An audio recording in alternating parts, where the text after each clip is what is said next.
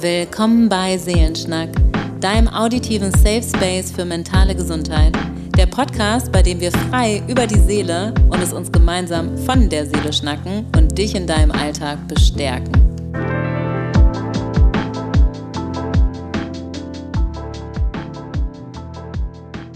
In der heutigen Folge Seelenschnack gehen wir auf ein Thema aus der Community ein, und zwar die Frage, ob man mit psychischen Erkrankungen Psychologie studieren kann. Und ja, was wir dazu denken, erfahrt ihr in dieser Folge. Ganz viel Spaß dabei. Hallo und willkommen zurück. Wir freuen uns heute auf das Thema und ich freue mich vor allem richtig doll auf deinen Einstieg, weil Annalena hat schon angekündigt, dass sie einen richtig guten Aufhänger hat. Deswegen will ich gar nicht zu viel vorwegnehmen und bin ganz gespannt auf deinen Einstieg. Ich habe einfach nur gedacht, okay, wir nehmen die kürzeste Folge ever auf, weil die Frage richtet sich ja an, kann man Psychologie mit seelischer Erkrankung studieren? Und die klare Antwort von uns beiden wäre, ohne dass wir jetzt darüber gesprochen haben, ja. Ja. Und damit können wir es auch eigentlich schon closuren. Natürlich werden wir. Schön, vielen Dank, vielen Dank fürs Zuhören und bis zur nächsten genau. Folge. ja, weil ich wirklich gedacht habe, so, okay, die, die Frage kam aus der Community und wir haben ja gesagt, wir arbeiten erstmal die Community-Wünsche von euch ab. Aber die ganz klare Antwort ist ja natürlich, könnt ihr mhm. das studieren. Also warum sollte man nicht, wenn man unter einer äh, an und unter einer seelischen Erkrankung leidet, Psychologie studieren. Ähm, die, diese Ursprungsfrage, also können tut man es auf jeden Fall. Wir können da gleich noch mal ein bisschen dezidierter drüber sprechen. Ähm, ja. Aber die Frage ist ja vielmehr, will man das? Also ich finde, das ist eigentlich die spannende Frage. So was, was möchte ich machen? Und äh, wenn ihr selber und deswegen kürzeste Folge ever, wenn ihr selber Psychologie studieren wollt, dann natürlich, go for it. Also dann gibt es ja noch ganz andere Hürden, die viel schwieriger sind, der NC mhm. oder, oder, oder, aber selbst da gibt es ja mittlerweile Alternativen irgendwie mit Fernuni, Studiengängen und so weiter und so fort. Aber diese Frage, darf man das, ist so eine in meinen Augen veraltete Frage und ich fand auch damals, also die gab es auch schon, als ich studiert habe. Ähm, ich fand die damals schon so schwierig, weil sie einfach mit so vielen Stigmata und äh, Vorstellungen von seelischer Erkrankung noch verbunden ist. Absolut. Und auch, oft ist das ja die Frage, okay, kann ich dann Psychotherapeutin werden? Also ähm, und nicht nur kann ich Psychologie studieren, weil das auch mal vorab, also nur weil man Psychologie studiert, ähm, heißt es ja nicht, dass man Psychotherapeutin wird oder Psychotherapeut wird, sondern es gibt so unfassbar viele Arbeitsfelder, mit äh, einem Psychologiestudium. Da kannst du ja auch noch viel Spannendes bestimmt zu sagen. Deswegen natürlich, so oder so kann man das auf jeden Fall studieren. Die Frage ist vielmehr, möchte ich das? Und wir sprechen bestimmt über Stigmata und warum, woher diese Frage überhaupt rührt. Ja. Ne, weil durch die Stigmata haben halt viele Menschen einfach Schamgefühle, und da bin ich auch gespannt von dir zu hören. Wie ist es bei dir im Studium? Weil ich weiß, dass ich es damals schon unerträglich fand. Also wenn in dritter Person oder auch sehr gespalten von Psy den psychisch Kranken, also wir machen das dann so und so und die psychisch Kranken, die machen das ja so und so. Und ähm, auch Dozenten, Dozentinnen teilweise so stigmatisierend über das Thema seelische Erkrankung gesprochen haben oder auch Menschen, ähm, die seelisch erkrankt sind, gesprochen haben, immer als die und wir. Und ich dachte immer, ey, von ja. was redet ihr denn eigentlich? Das die ist und natürlich wir. dann auch hm, immer direkt. Guck, ja, dass man natürlich ja, aber auch, auch guckt auf Zahlen, ne? Also allein, ja. wenn man sich Zahlen anguckt und ja mehr denn je und gerade unter Studierenden, also wer sind denn die und wir? Hm, ja. großes Fragezeichen. Sehr, sehr schwierig. Sind wir halt auch direkt wieder im Thema Kategorisierung und Diagnostik, ne? Von natürlich äh, Erkrankungen allgemein, aber auch vor allem psychischen Erkrankungen. Ähm, finde ich auch total schwierig. Ich überlege gerade, ich habe so zwei, zwei Sachen im Kopf, die ich in dieser Folge auf jeden Fall einbringe. Und sie sind beides ein bisschen aus verschiedenen Lagern. Deswegen überlege ich gerade, mit was ich am besten anfange. Aber ich fange mal so, weil das gerade mit auch zu dem, was du schon gesagt hast, ein bisschen besser passt, an äh, mit. Ich finde so, wie du gesagt hast, mit der Stigmatisierung so schlimm, weil damit würde ja gesagt, oder auch das hast du ja gerade gemeint mit diesem Wir und die, dass irgendwie PsychotherapeutInnen oder Leute, die Psychologie studieren, irgendwie andere Menschen seien. Aber das sind ja auch einfach Menschen und allein statistisch gesehen, bei der Menge, die dieses Fach stud also studiert, aber auch als TherapeutInnen arbeitet, also natürlich sind darunter Menschen, die psychisch erkrankt sind oder auch erkrankt waren und das ist ja, also das Normalste Statistik 1, Statistik 2, die ersten zwei Semester ganz spaßig. allein daran, also kann man ja schon sagen, das geht einfach gar nicht auf, dass diese ganze Gruppe an Menschen, an, und gehen wir jetzt einfach mal von PsychotherapeutInnen in Deutschland aus, äh, völlig psychisch gesund wäre. Also damit ist das auch schon beantwortet. Natürlich geht das. Es ist ja die grundsätzliche Frage, was heißt denn seelisch erkrankt? Also das ist ja auch nicht ähm, einfach zu definieren. Ne? Es gibt von der WHO eine Definitionskritik, da ist es nicht mal die Abwesenheit von Krankheit, sondern es ist, dass man sich gesund fühlt in verschiedenen Lebensbereichen. Und genau das, was du sagst mit, ne, die Psychologie muss sie ja auch, ist ein Fan davon und äh, wie gesagt, ist auch ja einfach wichtig, ähm, Kategorien zu bilden. Und Klassifikationssysteme bilden dann ähm, die Kriterien für eine seelische Erkrankung. Aber keine seelische Erkrankung zeigt sich gleich, jetzt im klinischen Bild. Also, ne, was bedeutet es, ähm, als ganz konkretes Beispiel, an und unter einer Angststörung zu leiden? Nicht jede Angststörung sieht gleich aus. Gewisse Kriterien ähm, wiederholen sich und sind Symptome und Syndrome. Die werden dann zum Syndrom zusammengesammelt quasi, dass wir das klassifizieren können als PsychotherapeutInnen oder auch PsychologInnen. Aber ähm, was es für dich als äh, betroffener Mensch bedeutet, kann von bis ähm, aussehen. Und auch das ist ja nicht mal die Frage, sondern ich finde wirklich die wichtige Frage, und die kann nur jeder für sich selber beantworten ähm, und hat nichts mit diesem Stigmata zu tun, ist, traue ich mir selber ein Psychologiestudium zu? Also natürlich ist das ein aufwendiges, forderndes Studium. Ne? Da ist, sind unfassbar viele Prüfungsleistungen, da ist viel Druck, da ist viel Vergleich. Ne? Da bin ich gespannt von dir zu hören. Ähm, das ist ein harter und intensiver Rhythmus über viele Jahre. Das heißt, für mich ist eher die viel wichtigere Frage, habe ich das Gefühl, das tut mir gut? Und dann ist die zweitwichtigste Frage, oder beides gleich wichtig, möchte ich das? Also selbst wenn ich das Gefühl habe, hey, da können Phasen von Überforderung auf mich zukommen, dann darf ich das immer noch wollen und auf jeden Fall machen. Dann ist halt die Frage, was unterstützt mich? Und da ist dieses große Thema, was ich immer noch ankreide und wo, wo ich auch nochmal geguckt habe im Vorfeld äh, für unsere Aufnahme, ähm, wie weit sind mittlerweile Universitäten oder auch Hochschulen, um ähm, Studierende mit seelischer Erkrankung zu unterstützen? Und leider ist es immer noch so ein Defizit. Also ich habe eigentlich nur gefunden, dass ähm, die Universität Hamburg tatsächlich ein Programm hat, das heißt Hopes. Und das wendet sich an Dozentinnen und Studierende, die unter äh, seelischen Herausforderungen und Erkrankungen leiden. Da kann man sich quasi hinwenden und findet Unterstützung. Ich weiß, in, der, ähm, in Göttingen, in der Uniklinik, in der ich gearbeitet habe, bevor ich nach Hamburg gezogen bin, da gab es die sogenannte PIA und das war die Psych äh, Psychiatrische Institutsambulanz für Studierende. Ähm, die war angebunden an das Zentrum für Familientherapie und da konnten quasi Studierende sich hinwenden und haben ähm, kostenfrei Unterstützung ähm, erhalten. Also es gibt das an Hochschulen, aber insgesamt ähm, Nachteilsausgleiche für Studierende, also zum Beispiel längere Zeit in Prüfungen, ne, wie es in Schulen und das ist auch in Schulen übrigens ein Riesenthema, habe ich ja tagtäglich mit zu tun in der Praxis. Also es gibt rechtlich Nachteilsausgleiche für ähm, Nachteile, die, für die man nichts kann, also Einschränkungen, die man zum Beispiel hat, egal durch körperliche Erkrankungen oder Beeinträchtigung oder auch seelische, ähm, dafür einen Ausgleich zu bekommen, zu erhalten quasi, dass man eben keinen Nachteil hat. Aber in Universitäten und Hochschulen wird es immer noch nicht umgesetzt und auch viele DozentInnen kritisieren das. Ähm, aber ja, war eigentlich total traurig zu recherchieren, ähm, dass es, weiß ich nicht, 16 Jahre nachdem ich studiert habe, ähm, nicht ganz, aber immer noch so aussieht. Ne, dass es eigentlich viel zu wenig jetzt für euch konkret im Studentenalltag und Studentinnenalltag äh, Unterstützung gibt. Und ich finde, das ist so ein wichtiges Thema. Ne? Aber die, die Frage rührt ja eigentlich daher, das, was du schon angesprochen hast, dieses, okay, äh, dürfen Menschen, die mit seelisch erkrankten Menschen arbeiten, selber an einer seelischen Erkrankung leiden. Mhm. Und genauso wie du sagst, allein statistisch, ja, natürlich. So. Ja. Also es geht gar nicht anders. Und ähm, es wird ja dann immer so witzig gesagt, naja, werden MedizinerInnen nie krank? Also mhm. so, ich finde, der Vergleich hinkt ein bisschen. Mhm. Aber was schön daran ist, dass gerade dieses Stigmata, seelisch erkrankt, ist viel, viel schlimmer und schambesetzter und tabuisierter als körperliche Erkrankung. Das steckt halt total da drin.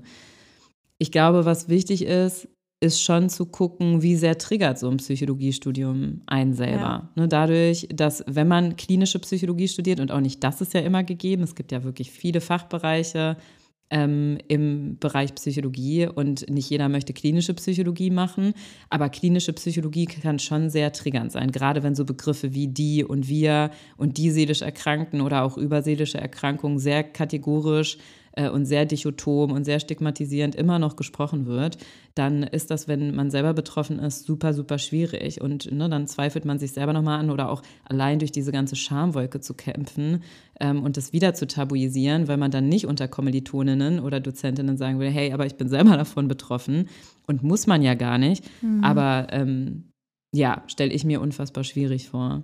Wie ist da deine Erfahrung?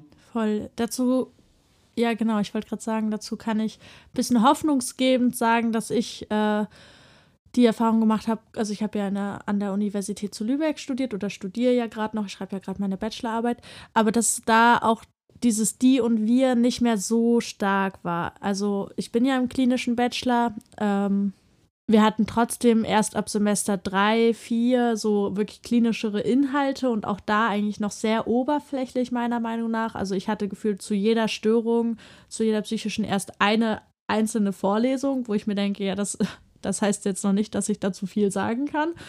Ähm, aber da hatte ich trotzdem immer schon das Gefühl, dass die meisten Dozierenden da sehr äh, also jedenfalls bei uns an der Uni einfach sehr gut mit umgegangen sind und äh, es selten vorkam, dass dieses die und die und wir so doll in den Fokus gerückt wurde. Und was auch schön ist, auch unsere Uni hat so ein Auffangprogramm ähm, für Studierende. Das, das hängt zum Beispiel bei uns auch auf den Toiletten und dann ist da so die Nummer oder ein QR-Code, dass man sich auch anonym erstmal melden kann und so. Und was auch in meinem Jahrgang einfach schon ganz viel war, so mit den Leuten, mit denen ich gequatscht habe, es wurde sehr, sehr offen darüber gesprochen, wenn jemand zum Beispiel in Therapie gegangen ist. Und ich habe das Gefühl, das ist auch ein Ding, was in meiner Generation, Gott sei Dank, äh, schon viel offener behandelt wird als in Generationen davor, wo das, wie gesagt, also es ist auch immer noch in einigen Kreisen schambehaftet, aber ich habe gerade das Gefühl, und da bin ich sehr froh drüber, dass es im Psychologiebereich halt doch sehr offen besprochen wurde. Und erst das befreit ja auch von diesem Scham, also von dieser Scham, weil das zeigt ja so, okay, das ist was, was andere auch haben und darüber kann man einfach so reden, weil es eben nichts Unangenehmes ist. Ja, also total also, und so wichtig. Schön, dass das bei euch so ist. Ich kriege viele Studierende in Hamburg mit ähm, und äh, viele an den Privatunis tatsächlich. Und ich habe ja selber an der Medical School in Hamburg unterrichtet als Dozentin. Ähm, und also an der MSH habe ich es auch so erlebt, wie du es beschreibst, aber auch nicht unter allen KollegInnen. Ähm, aber generell von der Atmosphäre viel, viel entstigmatisierter und sehr viel mehr Awareness und auch sehr viel mehr Offenheit dadurch, weil es ja oft Hand in Hand geht. Also wenn mehr Awareness und Bewusstsein da ist und weniger Stigma, dann ähm, gibt es ja auch einen offeneren Diskurs oder ne, man traut sich viel mehr zu sagen, auch Therapie ähm, ist vollkommen wertvoll und es ist absolut nicht nur okay, sondern wichtig, sich phasenweise Unterstützung zu holen und ähm, da ist nichts äh, Fatales oder Schlimmes dran oder auch, ne, das muss einem, also man ist nicht falsch, weil man zur Therapie geht, auch nicht als Psychologiestudentin oder Student. Und ähm, an manchen anderen Unis ähm, ist es aber noch deutlich anders. Also mhm. wirklich oft hier noch leider mitgekriegt. Ich weiß nicht, wie es in anderen Bundesländern und Universitäten ist. Bei uns damals war es auch noch sehr so, aber es ist ja wirklich lange her. Ich glaube auch gerade der Faktor, den du sagst, mit, dass es ähm, weniger tabuisiert ist zu benennen, dass man sich selber in Therapie befindet, das ist auf jeden Fall so. Ich glaube auch Social Media hat da echt einen Beitrag zu geleistet und viel Aufklärungsarbeit. Ne? Was ich noch wichtig finde, in Blick auf, wenn man Psychologie studieren möchte und danach sich schon in einem PsychotherapeutInnen ähm, Berufsfeld sieht, dann ist es schon wichtig zu sagen, das ist ein extrem fordernder Job. Also man muss sehr schnell sein, man muss sehr stabil sein, sehr in sich ruhend, mhm. ähm, einfach um natürlich Menschen ausreichend unterstützen zu können, aber auch um nicht selber permanent ähm, darunter zu leiden und ähm, selber irgendwann auszubrennen ja, oder auch genau. Ähm, einfach mit seelischer Erkrankung zusätzlich zu copen, ist natürlich anstrengend und herausfordernd ähm, je nachdem, unter was man leidet. Ne? Weil das ist ja schon die große Frage, die ich hier stelle. Okay, von was sprechen wir? Ja. Mit einer Psychose, ähm, ak akuten Psychose quasi als Therapeutin zu arbeiten, geht natürlich gar nicht. Ne? Mit einer akuten, schweren Depression zu arbeiten, geht auch nicht. Aber ähm, wenn, wenn man ähm, leichte depressive Erkrankungen hat, was auch immer das bedeutet, darüber sprechen wir jetzt heute nicht, aber natürlich kann man das. Ne, da ist vielmehr die Frage, was traue ich mir zu und was tut mir auch gut und was kann ich, wenn ich zum Beispiel therapeutisch arbeite, ähm, was möchte ich meinen mit, also kann ich ähm, das wirklich gewährleisten, dass ich stabil für meine ja, für die Menschen, die ich begleite oder in Anführungszeichen meine Patientinnen ähm, gut sorgen? Also kann ich die gut versorgen quasi? Sehe ich mich dazu in der Lage und stabil genug? Und da ist es tatsächlich so, ich weiß nicht, wie es aktuell ist, habe ich auch leider nichts drüber gefunden im Vorfeld, aber äh, meine Approbation ist ja, glaube ich, elf Jahre her, zehn oder elf Jahre her. Und ähm, da war es schon so, ich musste tatsächlich ein ärztliches Attest einreichen. Ein, also ich musste einmal zu meinem Hausarzt gehen und sagen, hey, ich brauche eine Bescheinigung darüber, dass ich mich aktuell nicht in Therapie befinde, dass ich keine seelische Erkrankung habe, dass ich keine Abhängigkeit habe. Und ähm, das war quasi wichtig, damit ich die Approbationsurkunde erhalte. Und ich kann mir vorstellen, dass das nach wie vor so ist. Also da wird schon nach Suchterkrankungen gefragt, ähm, weil mit einer akuten Suchterkrankung ähm, sollte man auch nicht oder kriegt man einfach die Zulassung nicht, sollte man nicht in Praxis gehen quasi oder ähm, ist ja gar nicht nur eigene Praxis, sondern generell als Psychotherapeutin arbeiten. So sagt das die ähm, Psychotherapeutenkammer und auch das Landesprüfungsamt. Ne? Mhm. Das sind quasi die Behörden, die dann schon gucken, okay, wen lassen wir zu als psychologische Psychotherapeutin oder Kinder- und Jugendlichenpsychotherapeutin, jetzt um nur weiblich zu gendern gerade. Und das ist ein Faktor, den muss man auf jeden Fall wissen, aber ist ja auch was, was man, also meines Erachtens wurden da tatsächlich nur nach Suchterkrankungen gefragt. Ähm, und ich kann mir vorstellen, dass auch da zum Beispiel eine zurückliegende Suchterkrankung, wenn die aktuell nicht rezidivierend ist quasi oder wirklich remittierend ist, also so, das bedeutet quasi, dass sie entweder immer wieder auftraut, aber gerade quasi nicht ähm, akut vorhanden ist. Und ähm, in Remission heißt quasi, man hatte das, aber ähm, ich mag aber den Begriff Heilung nicht, aber ja. es ist ähm, zumindest vorübergehend symptomfrei. So. Ne? Also, das ist einmal, glaube ich, einfach wichtig noch zu wissen für alle, die sich damit auseinandersetzen. Aber auch da, also ich glaube sogar, dass es wichtig ist, sich selber immer wieder mit dem Thema zu konfrontieren, warum möchte ich das machen und was ist eigentlich mein Blick auf seelische Erkrankungen. Und weil es nach wie vor ein Stigmata in der Gesellschaft ist, jetzt neben diesen Voraussetzungen, die gegeben sein müssen, sich immer wieder da wirklich zu ermächtigen und auch gegenseitig ähm, Selbstermächtigung, das machen wir jetzt auch mit dem Podcast, zuzusprechen und zu sagen, natürlich, wenn das der Weg ist, den du wählst, weil du das machen möchtest und weil du auch denkst, hey, das ist das Berufsfeld, wo ich mich hingezogen fühle oder wo auch mein, mein Purpose ist, dann yes, go for it, weil wir brauchen Psychologen und Psychologinnen und wir brauchen Psychotherapeuten und Psychotherapeutinnen mehr denn je. Ne? Genau. Da passt dann mein anderer Take noch so ein bisschen dazu, weil als in, in Vorbereitung auf die Folge habe ich halt so dann ein bisschen gegoogelt und auch so paar Artikel gefunden und auch eine Anzeige von einer Fernuni, glaube ich, Berlin oder irgendwas. Äh, die meinten, study psychology to help your own mental health oder so. Also übersetzt, studiere Psychologie, um deiner eigenen mentalen Gesundheit zu helfen. Und das finde ich halt einen schwierigen Take, muss ich sagen, weil ich glaube, wie du gerade auch gemeint hast, und das fand ich so, so wichtig, dass man eben immer wieder sich selbst hinterfragt, warum möchte ich in diesem Feld arbeiten und was treibt mich quasi an? Und für mich war das auch von Anfang an, ich möchte mit Menschen zusammenarbeiten und ich möchte quasi die Welt oder einen positiven Einfluss auf die Welt haben, aber eher nicht in diesem großen Sinne so von global, sondern auf die Welt von einzelnen Menschen, weil ich das Gefühl habe, auch das ist schon so großartig, wo man auch als einzelne Person schon ansetzen kann. Ja, und deshalb denke ich, der Ansatz, das ausschließlich studieren zu wollen, weil man sich selber in Anführungszeichen therapieren möchte, das ist ja manchmal auch so ein Vorurteil, ist aber, glaube ich, schon schwierig. Ich finde es erschreckend, lustig und traurig zur gleichen Zeit, dass es immer noch anscheinend dieses Stigmata gibt, dass nur äh, seelisch erkrankte Menschen Psychologie studieren, um sich eigentlich selber zu heilen oder zu therapieren. Ähm, Gibt es ja auch schon seit, weiß ich nicht, seit den 80ern oder so. also, ja. und dass wir eh alle einen an der Waffel haben und dass wir alle selber äh, tatsächlich äh, verrückt sind. Also es gibt ja ich finde auch immer wieder, wenn ich als Psychotherapeutin überlege, und das wandelt sich tatsächlich auch langsam. Ne? Mhm. Aber als ich angefangen habe, also wie oft ich mir anhören musste, okay, äh, hast du selber einen an der Waffel oder war das bei dir auch so im Studium, dass Voll. irgendwie alle sich eigentlich nur selber therapieren wollten und ihr alle eigentlich nur völlig crazy wart oder verrückt wart oder alle selber in der Klapse wart oder so. Oder und überleg mal, das ist bis heute so. Das war wirklich immer oder das war oft eins der ersten Sachen, die ich auch gefragt werde und was mir gerade so kam und was schon sicherlich auch damit zusammenhängt, finde ich, ist eine internalisierte Misogynie, weil ein Großteil von dem Studiengang ist halt schon auch einfach noch weiblich und ich habe immer das Gefühl, ah ja, und es ist auch immer so ein bisschen gefühlt in diesem klinischen Feld, so dass die Ärztinnen noch über uns stehen. Und dann kommen so, ach ja, die, die so ein bisschen reden mit den Leuten, ah ja, die sind ja alle so, also so, ach, das sind so Sensibelchen und ja, so ein bisschen die Sachen, die auch Frauen manchmal so weißt du, nachgesagt werden, die eigentlich so kraftvoll und wertvoll sind und so wichtig, auch in diesem Beruf, die werden so ein bisschen belächelt und dann so gesagt, ah ja, willst dir selber ein bisschen helfen, ne? Also. Ja, aber das ist, ähm, und übrigens auch ähm, alle anderen Geschlechter, die Psychologie studieren, werden oft dann ähm, toxisch, ähm, ja, toxisch geframed mit, okay, aber das ist ein sehr sensibler Mann, ne? Mhm, genau. Oder eine sehr sensible Person oder die, die ist ja auch super emotional mhm. äh, oder der Mensch ist super emotional.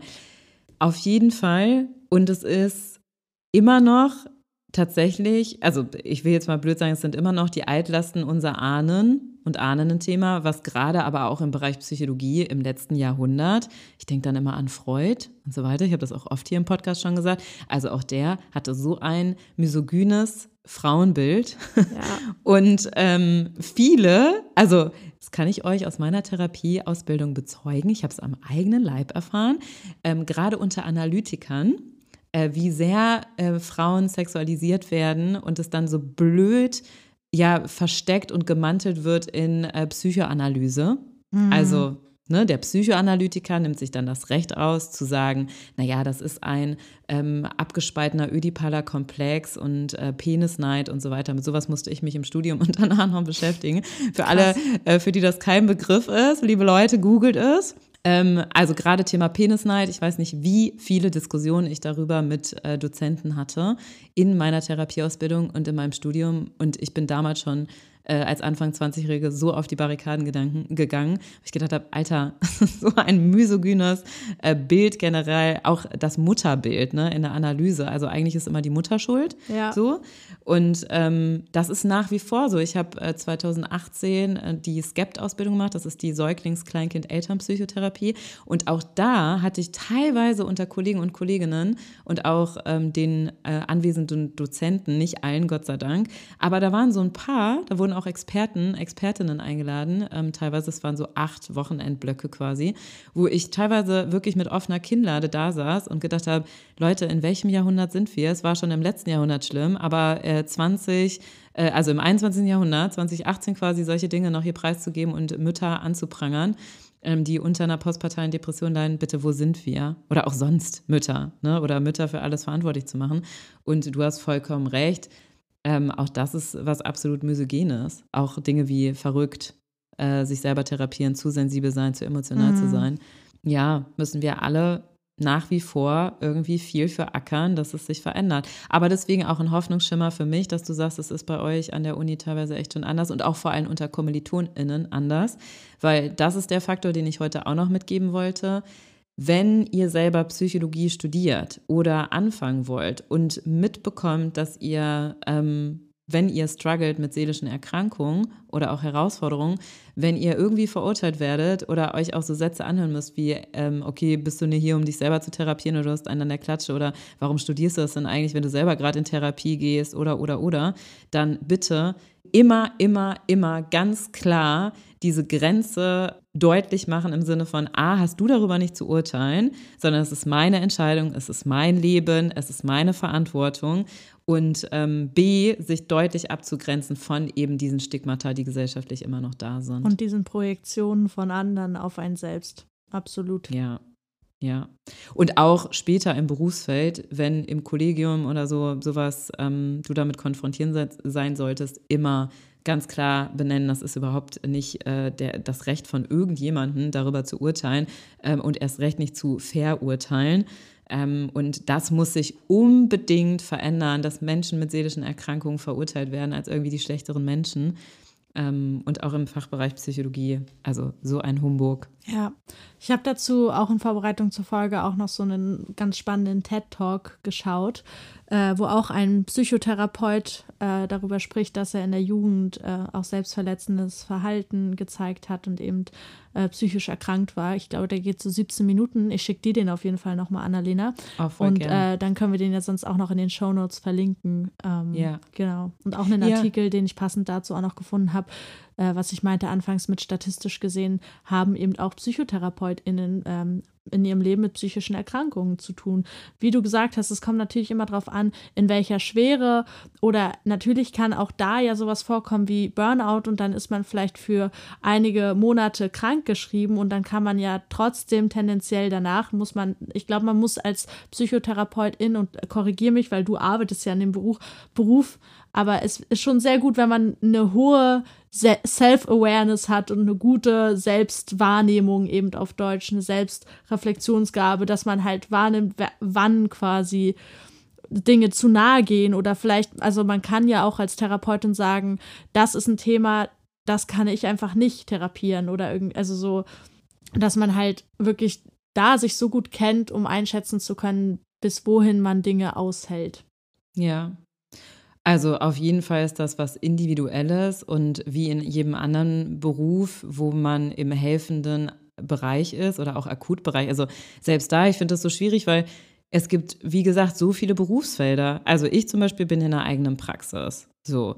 Ähm, ich habe aber auch eine Zeit in der Psychiatrie gearbeitet. Das fand ich hart. Also wirklich hart, aber eher aus dem Grund, dass ich mit sehr vielen therapeutischen Ansätzen nicht konform gegangen bin. Also Kinder, die fixiert werden äh, im Alter von fünf Jahren und medikamentös eingestellt werden, obwohl es ganz klar andere Therapiemittel gibt, die man vorher, auf die man vorher noch äh, zurückgreifen kann. Und also wie zum Beispiel Mentalisierungsbindungsgestütztes Angebot für Bezugsperson und Kind. So, das gibt es und es wird in den meisten Kliniken auch Gott sei Dank gemacht. Aber es gibt immer noch Kliniken in Deutschland, die sehr äh, medikamentös behandeln oder auch mit Fixierung arbeiten, auch im Kindes- und Jugendalter. Und das ist ähm, für mich sehr, sehr, sehr schwierig. So. Ähm, einfach aus Therapeut, aus meiner therapeutischen Haltung heraus. Das heißt, ähm, ich selber habe sehr, sehr schnell entschieden, ich werde auf keinen Fall in der Klinik arbeiten. Also ich wusste sehr ähm, schnell, dass ich in eigene Praxis will ähm, und habe mich ja sehr auch an Amerika und anderen Ländern ähm, orientiert, die viel ganzheitlicher arbeiten teilweise. Und ähm, arbeite so, wie es vorgeschrieben ist, aber wie ich es auch für sinnvoll erachte. Und individuell. Ne? Das ist ja was sehr Individuelles. Und das, was ich auch noch als Denkanstoß mitgeben will, also wenn man sich committet für einen Beruf, der so aufwendig ist und ähm, kostenintensiv, also mittlerweile ist es ja so, dass die Psychotherapeutenausbildung ähm, an die Uni geholt wurde, aber insgesamt ist das einfach eine extrem fordernde, lange Zeit- und kostenintensive Sache. Das heißt, ähm, das Commitment sollte schon so da sein, dass man ähm, eine Idee davon hat, irgendwann im Studium, okay, möchte ich als Therapeutin zum Beispiel arbeiten und in welchem Bereich?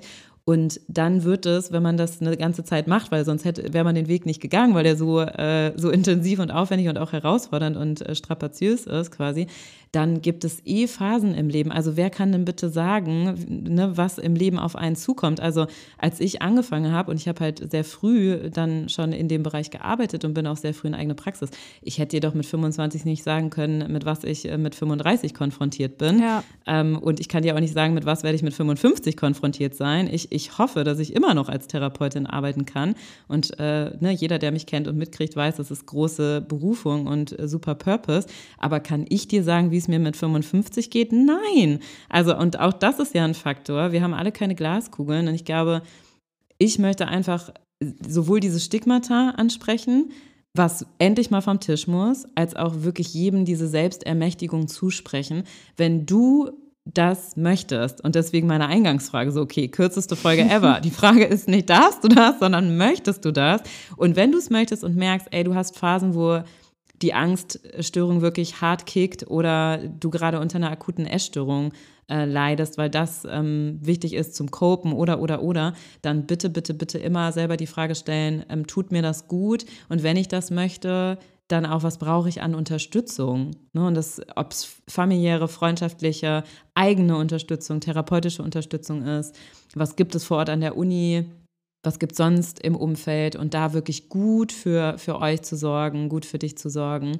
Ähm, und ich glaube, dass ähm, meinerseits zum Abschluss, ich glaube tatsächlich, und ähm, auch das ist was unter Kollegen, Kolleginnen, wo ich schon gehört habe, so, okay, wie kannst du das irgendwie laut aussprechen? Aber ich spreche das jetzt im Podcast das erste Mal richtig laut aus. Mhm.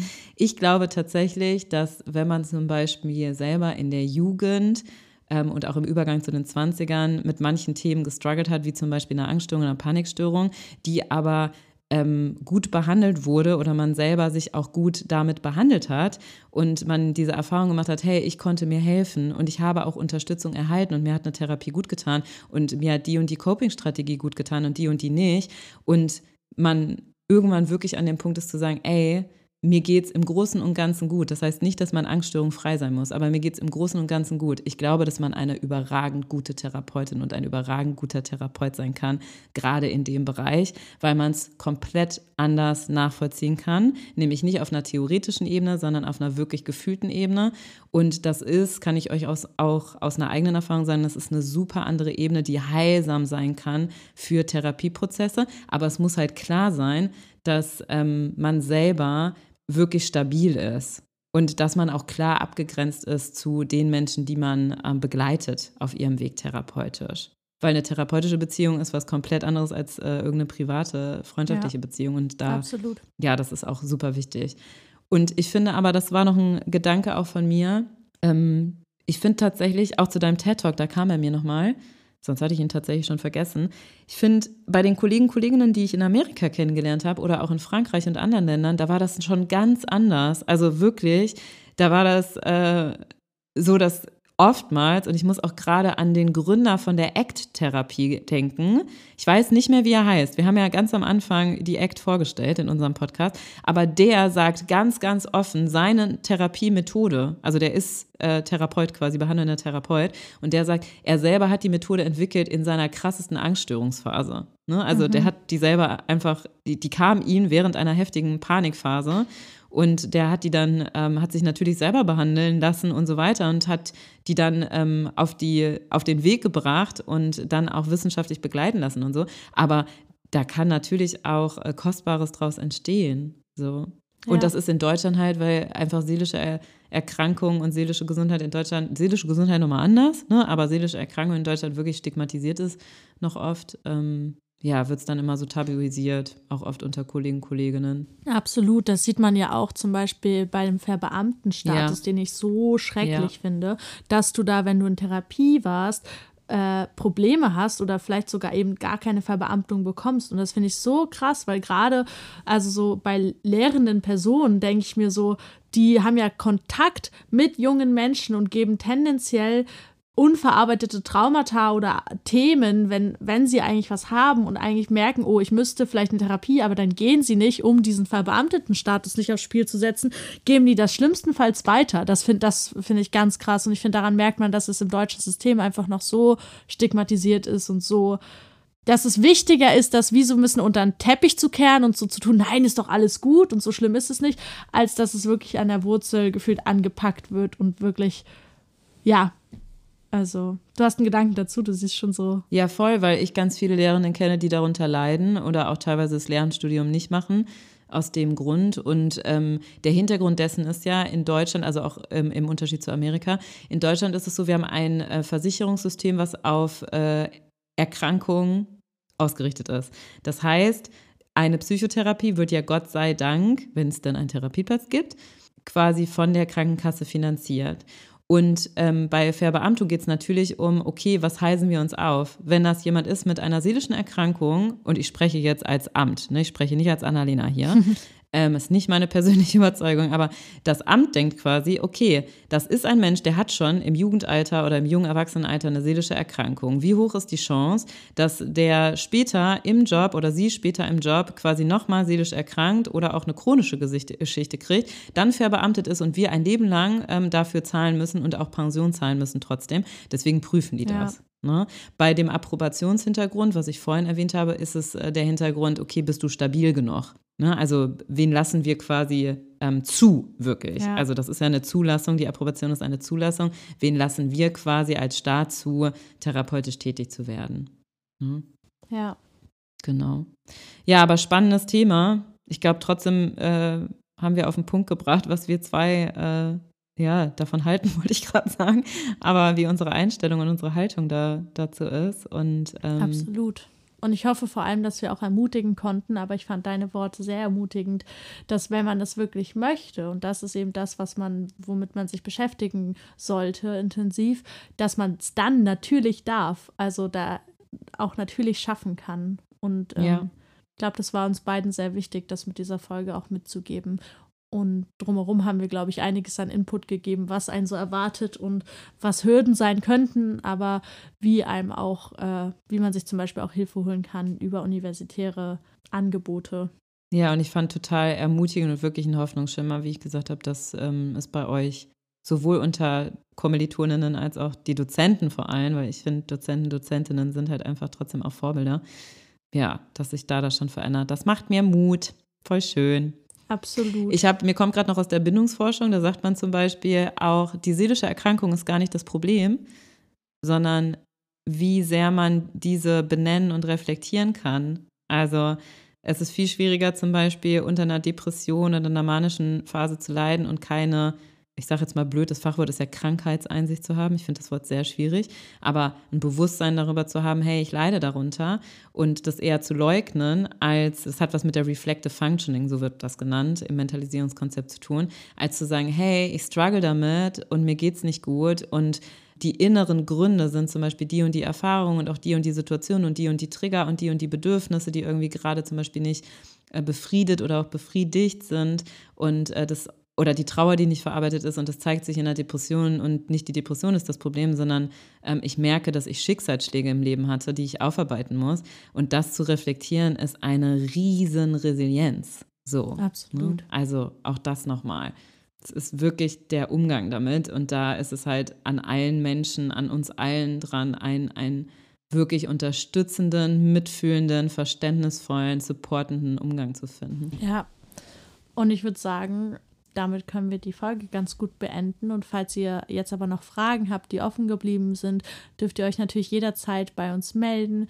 Ähm, wir verlinken wie, ins, wie immer unsere Instagram-Kanäle oder eben auch der Seelenschnack-Kanal auf Instagram. Da dürft ihr uns jederzeit schreiben. Wir freuen uns über jegliche Nachrichten oder auch Support. Teilt die Folge also gerne auch mit FreundInnen, wo ihr wisst, dass die sich vielleicht für das Psychologiestudium auch interessieren. Und ähm, ja, ansonsten hoffen wir, wir konnten euch bestärken und freuen uns aufs nächste Mal. Yes. Haben wir noch Lieder und Bücher? Habe ich schon drüber nachgedacht, aber ich dachte, also ich habe nichts und deswegen dachte ich, lasse ich das einfach so unter den Teppich fallen heute. Sorry. Dann äh, habe ich es vermasselt. Nein, alles gut. Nein, voll, ist ja auch authentisch, aber irgendwie, also es gibt ich finde, das ist so ein spezifisches Thema. Ja. Ich kenne dazu kein Buch. Falls jemand aus der Community eins kennt, darf er oder sie das natürlich gerne teilen. Ähm, ja. Mir fällt nur eine ähm, Psychotherapeutin tatsächlich ein. Ähm, das ist Clara. Nein, oh Gott, ich und Namen wieder. Wartet, ich google das schnell für euch. Google das schnell und ich pack dann, äh, ich zeig dir nochmal das TED Talk Video und dann packen wir das sicherlich auch noch mit rein. Genau, aber ähm. ähm halt doch mal die Klappe Angst heißt das Buch. Ähm, Liebe Angst, halt doch mal die Klappe. Und es ist Clara Hanstein. Okay. Nicht Hasenstein, sondern Hanstein. Habe ich es richtig? Genau. Und sie selber ist zumindest Psychotherapeutin und berichtet ganz offen von ihrer Angststörung, hat dieses Buch mit ganz vielen kostbaren Tools, ich hatte das schon mal auf der Daya-Plattform geteilt, ähm, geschrieben. Also auf jeden Fall eine Kollegin, die offen darüber spricht, dass man auch als Psychotherapeutin natürlich an und unter seelischen Erkrankungen leiden kann. Dann packen wir das auf jeden Fall auch noch in die Show Notes. Ja, und Lied kam mir tatsächlich nicht. Mir auch nicht. Aber es gibt auch schon einige gute Lieder in der Playlist. Yes. Also die ist auch wie immer in den Show Notes verlinkt. Schaut da gerne vorbei. Und ähm, dann wünschen wir euch erstmal, je nachdem, wann ihr das hört, noch einen schönen Tag, einen schönen Abend. Und bis zum nächsten Mal. Bis zum nächsten Mal. Tschüss. Ciao, ciao.